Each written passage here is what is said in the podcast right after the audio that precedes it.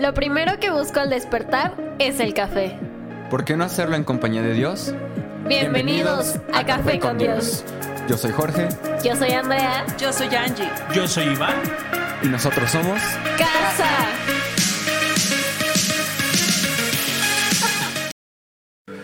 Bienvenido. Bienvenidos. a este, Tu podcast favorito. el único, Inigualable. incomparable, Incalculable. asombroso. Café con Dios. Mi nombre es Iván, Yo soy Angélica. pastores de casa en Toluca y nos llena de alegría que nos acompañes un día más en el capítulo más. 125. Wow. gra- 125. grabado, grabado Grabado. en Spotify porque si bien yo creo que ya iríamos en el capítulo 800, si no me equivoco, aproximadamente tenemos tres años haciendo Café con Dios. Sí, tenemos tres años. Yo creo que andamos por los cerquita de los mil. cerquita de los mil. No, no, no sabría cómo sacar todos los capítulos, pero a Spotify ya es nuestro capítulo 120 y tantos.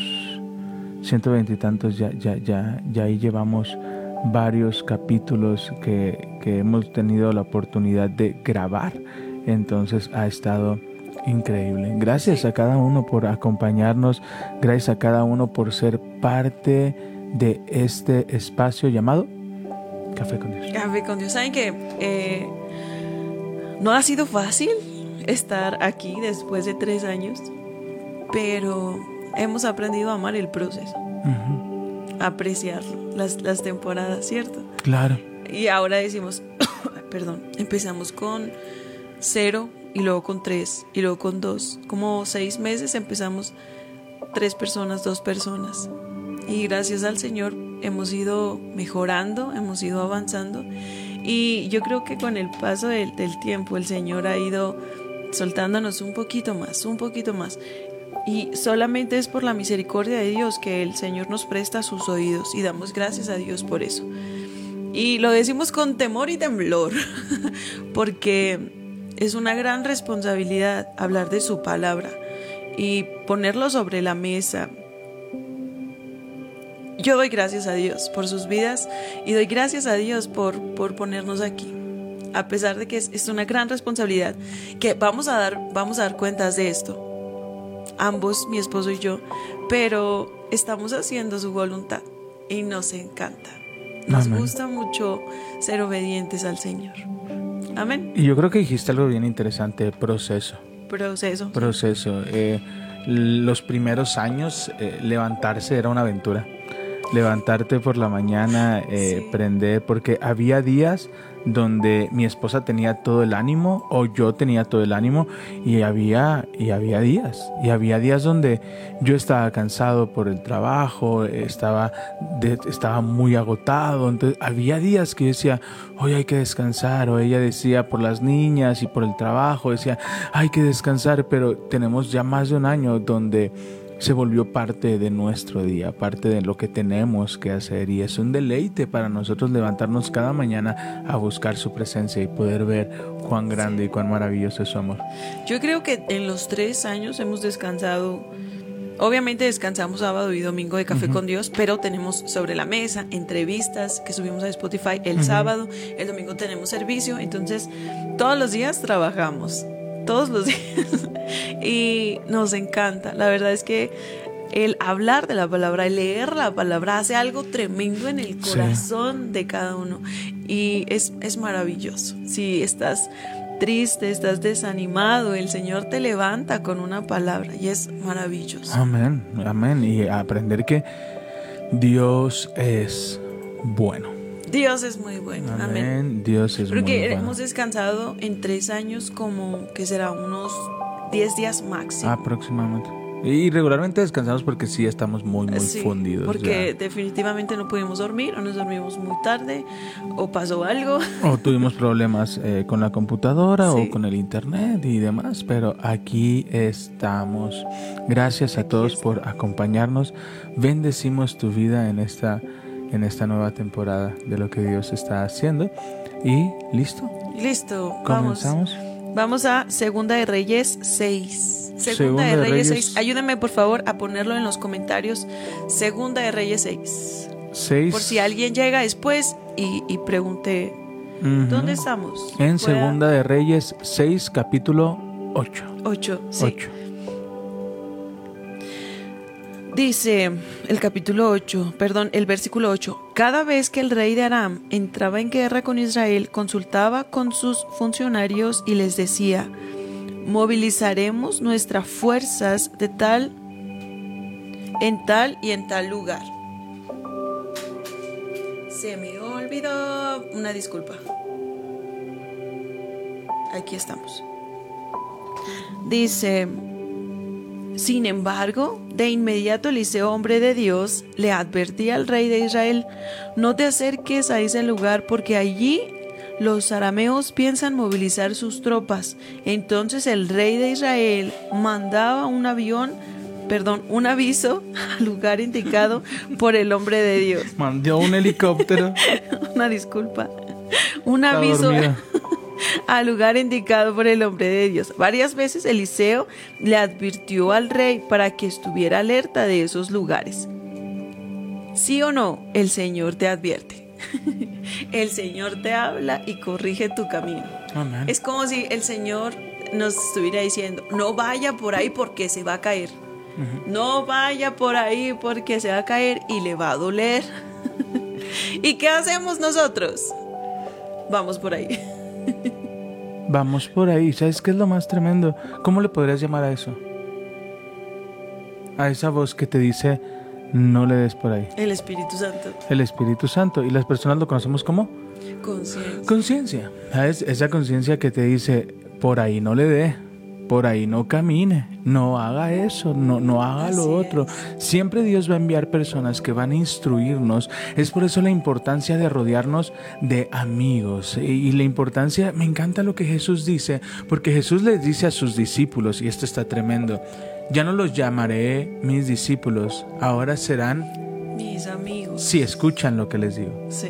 Fí- Fíjate que sí, la treme- lo, lo tremendo es que dice, ahora serán mis amigos si hacen lo que les digo, ¿sí sabes? Porque a veces podemos tener amigos y, y decimos, ah, nos rodeamos con amigos, pero cuando nos dan su punto de vista, es como de, te dejo en visto, Chao. my friend, chao. O sea, No eh, me gusta. No me gusta. O, o- o- o quién te sientes para corregirme, o quién eres tú para decirme cuando yo soy mejor que tú, cuando, cuando no te pedí tu opinión. Entonces, eh, esos no, no, no puedes considerarlos Sí, como cayó amigos. un poquito, puedes, tener, puedes considerarlo co- co- como compañeros, como personas que están a tu lado, personas con las que te gusta relacionarte, pero a un amigo se le escucha. Yo quiero decir, me voy a exponer un poquito, discúlpeme. A- algo que me pasó ayer, que el, el Señor tuvo que tratar un montón con mi orgullo. Yo creo que cuando alguien viene y te dice, yo creo que lo mejor sería esto y no esto. Es primero una batalla con tu orgullo, en primer plano. Es, es decir, au, o sea, ¿por qué, ¿por qué me están diciendo eso? ¿Será que eh, no les agrado? ¿Será que tengo que corregir? ¿Será que no? Y, luego, pero es que yo tengo la razón, pero es que yo, pero es que yo. Entonces, cuando vienen al- alguien a decirte, no lo estás haciendo bien, quizá puede ser mejor así, la primera batalla es con tu orgullo. Y tú decides si, si decides decir no al orgullo y recibir el consejo. No todos los consejos son buenos, obviamente, pero tú puedes eh, analizar cuál es la intención en el corazón de la persona que me está dando este consejo. ¿Cuál es la intención? ¿Quiere que yo mejore? ¿Quiere que yo sea mejor? ¿Quiere ayudarme o quiere lastimarme? Luego, luego se nota la intención en el corazón. Entonces, yo, yo creo que deberíamos, sí, acercarnos a buenas personas, a personas que nos quieran edificar con la palabra, que nos ayuden a mejorar, pero también ser humildes para recibir un consejo, que nos falta humildad, de verdad que sí. A veces eh, viene de quien menos te lo espera, viene un consejo y tienes que ser humilde para decir, tienes razón, me equivoqué, puede ser mejor, ¿cierto? Sí, claro, y, pero no deja de ser complicado. Exacto. recibirlo y poder llevarlo a cabo no deja de, de, de pesarnos, de Así es. preocuparnos, de sacudirnos. Amén. Bueno, vamos a la palabra. Dice, esa situación disgustó mucho al rey de Aram y llamó a sus oficiales y les preguntó, ¿quién de ustedes es el traidor? ¿Quién ha estado informando al rey de Israel acerca de mis planes? No somos nosotros, mi, señor. El rey respondió, uno de los oficiales. Eliseo, el profeta de Israel, le comunica al rey de Israel hasta las palabras que usted dice en la intimidad de su alcoba. Vayan a averiguar dónde está, les ordenó, les ordenó el rey, para mandar soldados a capturarlo. Luego le avisaron, Eliseo está en Dotán. Así que una noche el rey de Aram envió un gran ejército con muchos caballos y carros de guerra. Aquí es, está tremendo. Por favor, ponga mucha atención porque es de muchísima bendición esta palabra. Al día siguiente, cuando el sirviente de, del hombre de Dios se levantó temprano y salió, había tropas, caballos, carros de guerra por todos lados. O sea, había un ejército que se había levantado en contra del hombre de Dios, el profeta. Yo no sé si a usted le ha pasado, pero muchas veces nos sentimos así. Hay un ejército que se levantó en contra de nosotros y quizá no es físico, quizá no son personas, pero quizá llegó la depresión, quizá llegó la ansiedad y sentimos que un ejército se levantó a tratar de destruirnos o quizá alguien ha dicho en contra algo de usted y usted siente que no puede más, que esta difamación, que este chisme va a destruir su carrera, su vida, su matrimonio. Eso es, un ejército se levantó en contra de mí, ¿no? Y a veces nos sentimos así. A veces eh, estamos yendo en contra de la corriente y nos queremos rendir. ¿Y qué pasa cuando, cuando, a dónde va a pedir ayuda? Cuando, cuando decimos, es que ahorita no me llueve, si no me llueve me llovizna. Si no es una es otra, ya me cansé, ya no puedo más. ¿A dónde va a pedir ayuda cuando se siente de tal forma? Qué tremendo. Todos hemos pasado por eso, incluso hombres de Dios. Elías pasó por un tiempo así, en donde dijo, no puedo más, yo ya no puedo más, yo me rindo, yo quiero Señor, mejor que me quites la vida, no soy mejor que mis antepasados, no soy mejor que nadie, yo mejor ya no quiero, ya no quiero seguir. Y yo creo que si le preguntamos a los pastores que han llevado 30, 40 años de ministerio, muchas veces se sintieron así. No puedo más. Cansados. Ya no Cansados. quiero. Y es que sabes que lo hemos hablado un montón de veces, eh, el cansancio golpea nuestras vidas eh, de tal manera que perdemos ánimo, perdemos ganas, eh, y, si, y, y si vemos la circunstancia y no lo que Dios está haciendo, ¿sabes? Porque a veces nuestros ojos se plantan en la circunstancia, lo, lo leíamos ayer en Salvemos Uno Más, eh, de cómo, cómo Dios nos enseña, yo ya pagué tu rescate. Sí, amén. Ojo, no dijo voy a librarte de la cárcel, no dijo Voy a ver si voy, pago. voy a ver Voy si a ver si te portas bien, a ver no, si no, lo no. mereces. Voy a ver si lo mereces. Él dice, yo Ya ya, pagué. tu rescate. Es decir, que él ya buscó sacarte de esa prisión. No Así te evitó la prisión. Ojo, no te evitó la prisión. Estás en prisión, pero él pagó tu rescate. Después nos enseña y nos dice, aunque estés en aguas profundas, no te vas a ahogar. Aunque pases por las llamas, no te vas a quemar. No nos está hablando de que vamos a evitar la profundidad, que vamos a evitar las llamas y no es que Dios nos lleve ahí.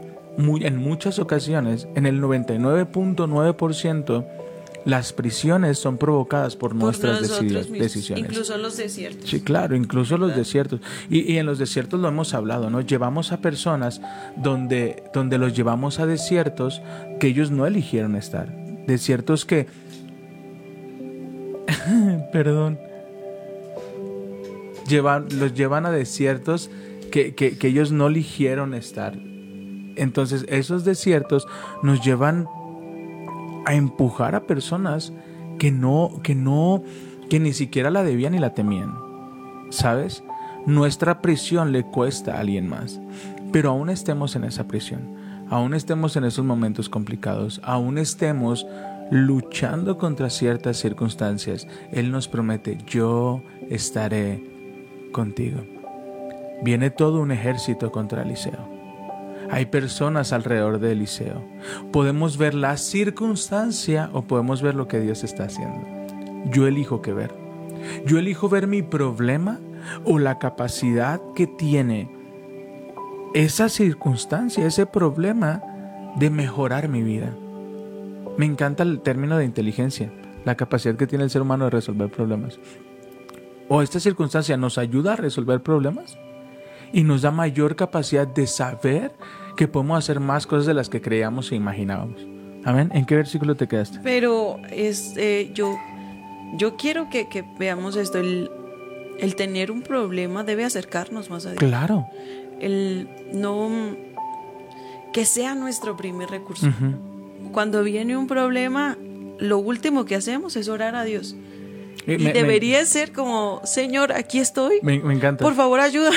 ¿Te acuerdas lo que dice Isaías 43? Ha sido, ahorita ha sido como mi, mi, mi Sí. boom. Yo estoy ahí, pero no me has pedido No me ayuda. pides ayuda. Eso me sacudió, ¿sabes? Yo he estado contigo, yo quiero estar contigo, yo quiero ayudarte, yo quiero librarte, pero no me pides ayuda. Wow. Y está tremendo. ¿En qué versículo te Y- quedaste? Porque aquí viene lo tremendo. No quiero adelantarme todavía, porque yo, quiero que quede súper claro. Dios es un padre, un padre amoroso. Yo, yo quiero que lo vea así. Imagínese que su hijo le pasó algo. Tuvo un problema, no sabe cómo salir de él y el último en enterarse es usted. ¿Cómo se sentiría? Pasa. Que el Señor lo sabe todo, no hay algo que le podamos Pasa. esconder, ¿no? Pero que el, el último recurso, ya por último, porque no me queda salida, porque ya no podía hacer nada, ya voy con, con mi papá. Claro. Qué tremendo. Pero ¿por qué pasa eso? O sea, yo, yo te digo porque a mí me pasa. A mí me pasa. Yo busco ayu- ayuda de todos. Y al último, ayuda de mi papá. Porque tenemos una mentalidad que está bien arraigada, el yo puedo, yo puedo resolverlo, yo puedo resolverlo, yo puedo resolverlo. Voy a terminar mis recursos porque yo puedo resolverlo. Ho- Hoy te voy a dejar, hoy te voy a dejar que me tires. No, Sí, tírame. no quiero. Sí, sí quieres. ¿Por qué busco al final a mi papá? Tú has visto. Tengo que hablar. Sí, dale, dale. Porque quizás sientes que tu papá te ha, no ha estado, Una, que no ha querido. mm, probablemente. A veces Dios nos dice no también. Y en muchas ocasiones, sobre todo el, el no buscar eh, ayuda, es porque va a decir que no pude. Va a decir, te lo dije, sabía que no ibas a poder. Y tenemos este sentimiento de culpa, ¿no? Eh, el apóstol Pablo nos enseña en, en- en Hebreos, acércate confiadamente, ¿sabes? Pero me encanta porque Hebreos, poco antes de este versículo, dice, Él conoce tus debilidades Así es. porque Él pasó por las mismas debilidades. Entonces Él es compasivo. Entonces tienes a alguien que lucha tus batallas, que pelea por ti, que es tu abogado porque entiende por lo que estás pasando. Empatía. Entonces no, no importa la circunstancia que tú estés viviendo.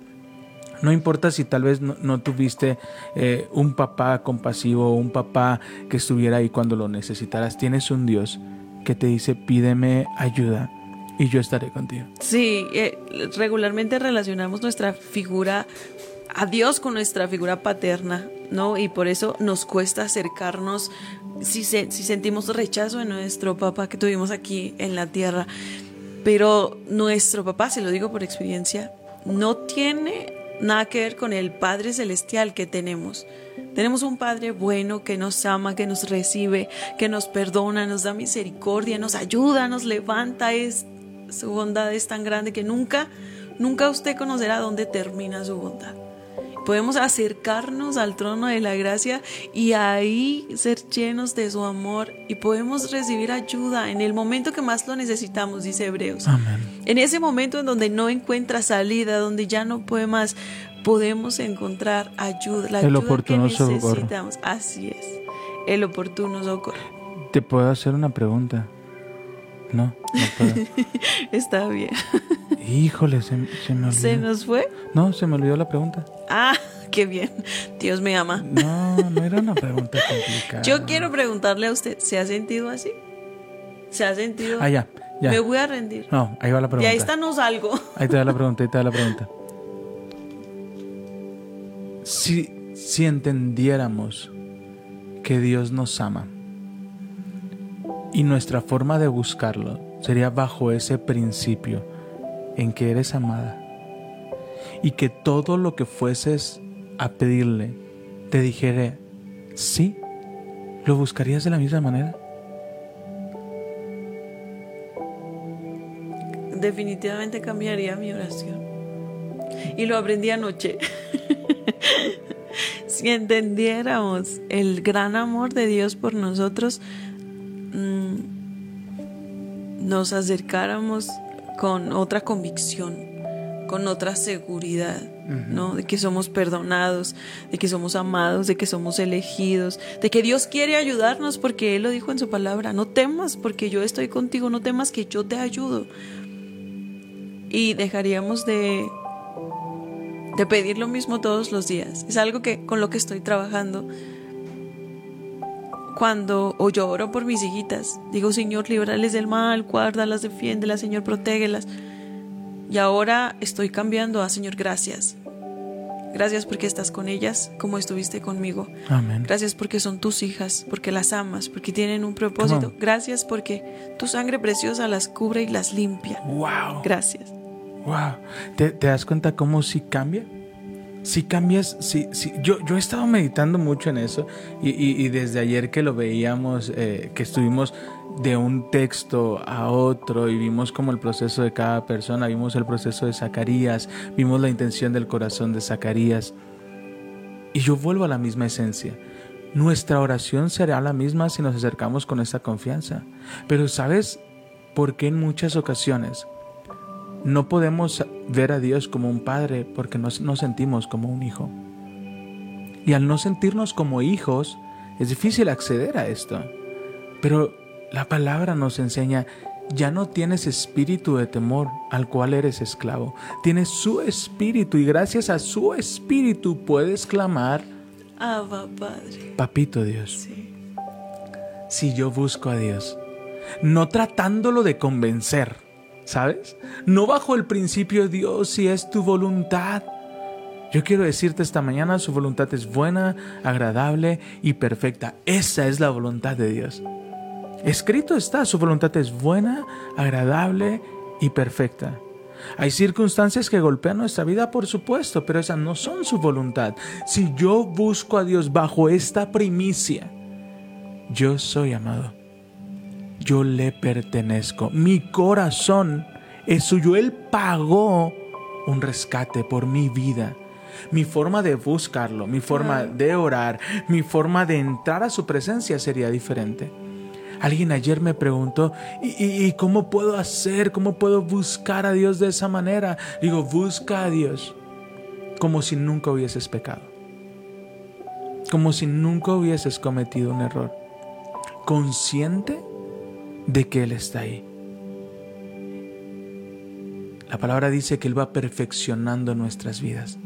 No somos perfectos, pero tenemos un sumo sacerdote, tenemos un abogado, tenemos un defensor que pasó por lo que tú y yo estamos pasando y que Él nos va a fortalecer. Dios nos mandó personas como Eliseo, que te va a decir, no veas la circunstancia, no veas cuántos vienen en tu contra.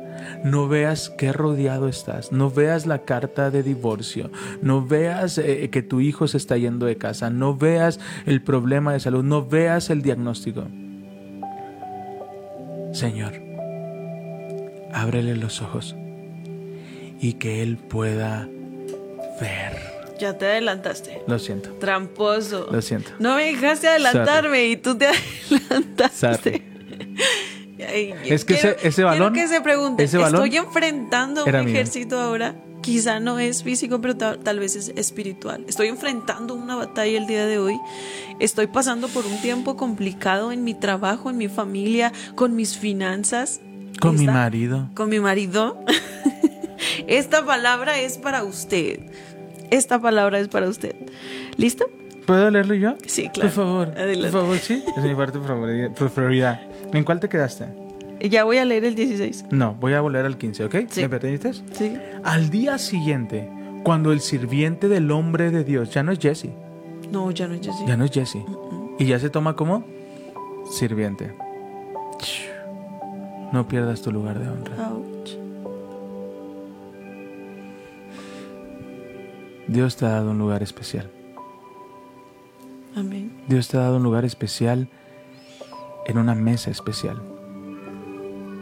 Dios te ha elegido a ti para esta temporada. No pierdas tu lugar. Jesse, por fijar su mirada en otras cosas, perdió un lugar de honra. No dejes que el enemigo venga a robarte, no dejes que el enemigo venga a mentirte. No pierdas tu lugar.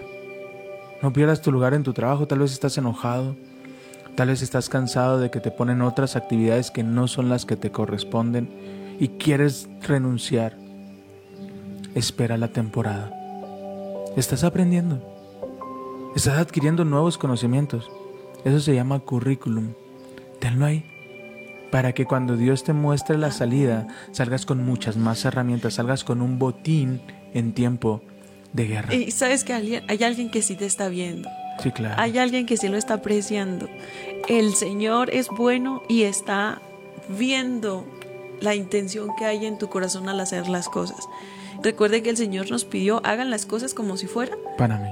para mí. Estas son palabras del Señor. Y, y con amor, o sea, con Dios. ¿No? Entonces, hagamos, hagamos todo como si fuera para el Señor, con amor, con el Señor. Y el, el que promueve, el que lleva a otros niveles de bendición es Él. Es Él. Ni siquiera lo haces por tu jefe, por quedar bien con alguien más, sino por agradar a Dios. Hazle el desayuno a tu esposo. como si Haz el hicieses- desayuno a tu esposa. Como si le hicieses para Dios. Yo, a mí me encantaría hacer el desayuno a mi esposa, pero mi sopa de fideo queda como engrudo. Eh, entonces, si quieres arriesgarte. Ahorita hablamos. Yo lo, voy a- yo lo voy a hacer con mucho amor, pero si quieres arriesgarte. Ahorita tú- tú hablamos. sabes. Entonces, yo, yo te vuelvo, te vuelvo a decir. Las esta- quesadillas son su especialidad. Y vaya que sí, son mi especialidad. Así que yo te digo, este día, no te levantes de la mesa. Hey, tranquilo. Respira. Respira. Yo sé que ha sido largo el viaje. Yo sé que ha sido estresante. Yo sé que has pasado noches sin dormir. Yo sé que has pintado aún el peor escenario. Pero en ese peor escenario lo ves así porque imaginas tu futuro sin Dios. Pero quiero decirte este día, no existe un futuro sin Dios. Wow, amén. Así que deja de pintar ese cuadro, baja el pincel, sí, baja el pincel. Deja de pintar ese cuadro fatídico y suelta el pincel en las manos correctas. Estamos a tiempo. Estamos a tiempo de recuperar lo que el enemigo quiere robarnos. Estamos a tiempo de reconciliar. Estamos a tiempo de rendir nuestro orgullo y buscar lo que Dios tiene para nosotros. Estamos a tiempo de no perder nuestro lugar. Así es. Amén. Amén. Y me sacude mucho esto porque dice el siervo. Ayúdeme, por favor, a escribir, si tiene su Biblia, que no se le olvide este versículo, Segunda de Reyes 6, 16. Segunda de Reyes 6, 16. Que no se le olvide, que pueda resaltarlo en los momentos más difíciles, cuando siente que no puede más, cuando siente que se va a rendir, No cuando adelantes. siente que no hay camino. Amén. Por favor, recuerde este, este pequeño pasaje. Es tremendo. Espérame, pero yo lo iba a leer. Ahí voy. ¿Lista? Sí. Al día siguiente, cuando el siervo del hombre de Dios se levantó temprano y salió, había tropas, caballos, carros de guerra en todos lados. ¡Oh Señor! ¿Qué vamos a hacer ahora? ¿Te has sentido así? Sí. ¿Qué vamos a hacer? ¿Y qué vamos a hacer ahora? ¿Y ahora qué vamos a hacer? Sí, soy. Gritó el joven a Eliseo. Y Eliseo le grita de regreso, no tengas miedo. Le dijo Eliseo, hay más, De nuestro lado. hay más, hay más de nuestro lado. Entonces cuando se levante la murmuración, hay más de nuestro lado. Cuando se levanten en tu contra, en contra de tu matrimonio, en contra de tu familia, hay más de tu lado. Cuando se levanten las inconformidades en tu trabajo, las injusticias en tu trabajo, los problemas en tu trabajo, hay más con nosotros. Amén. Amén. Ahora sí. El decirle. 17 dice, entonces Eliseo oró, oh Señor, abre los ojos de este joven para que vea.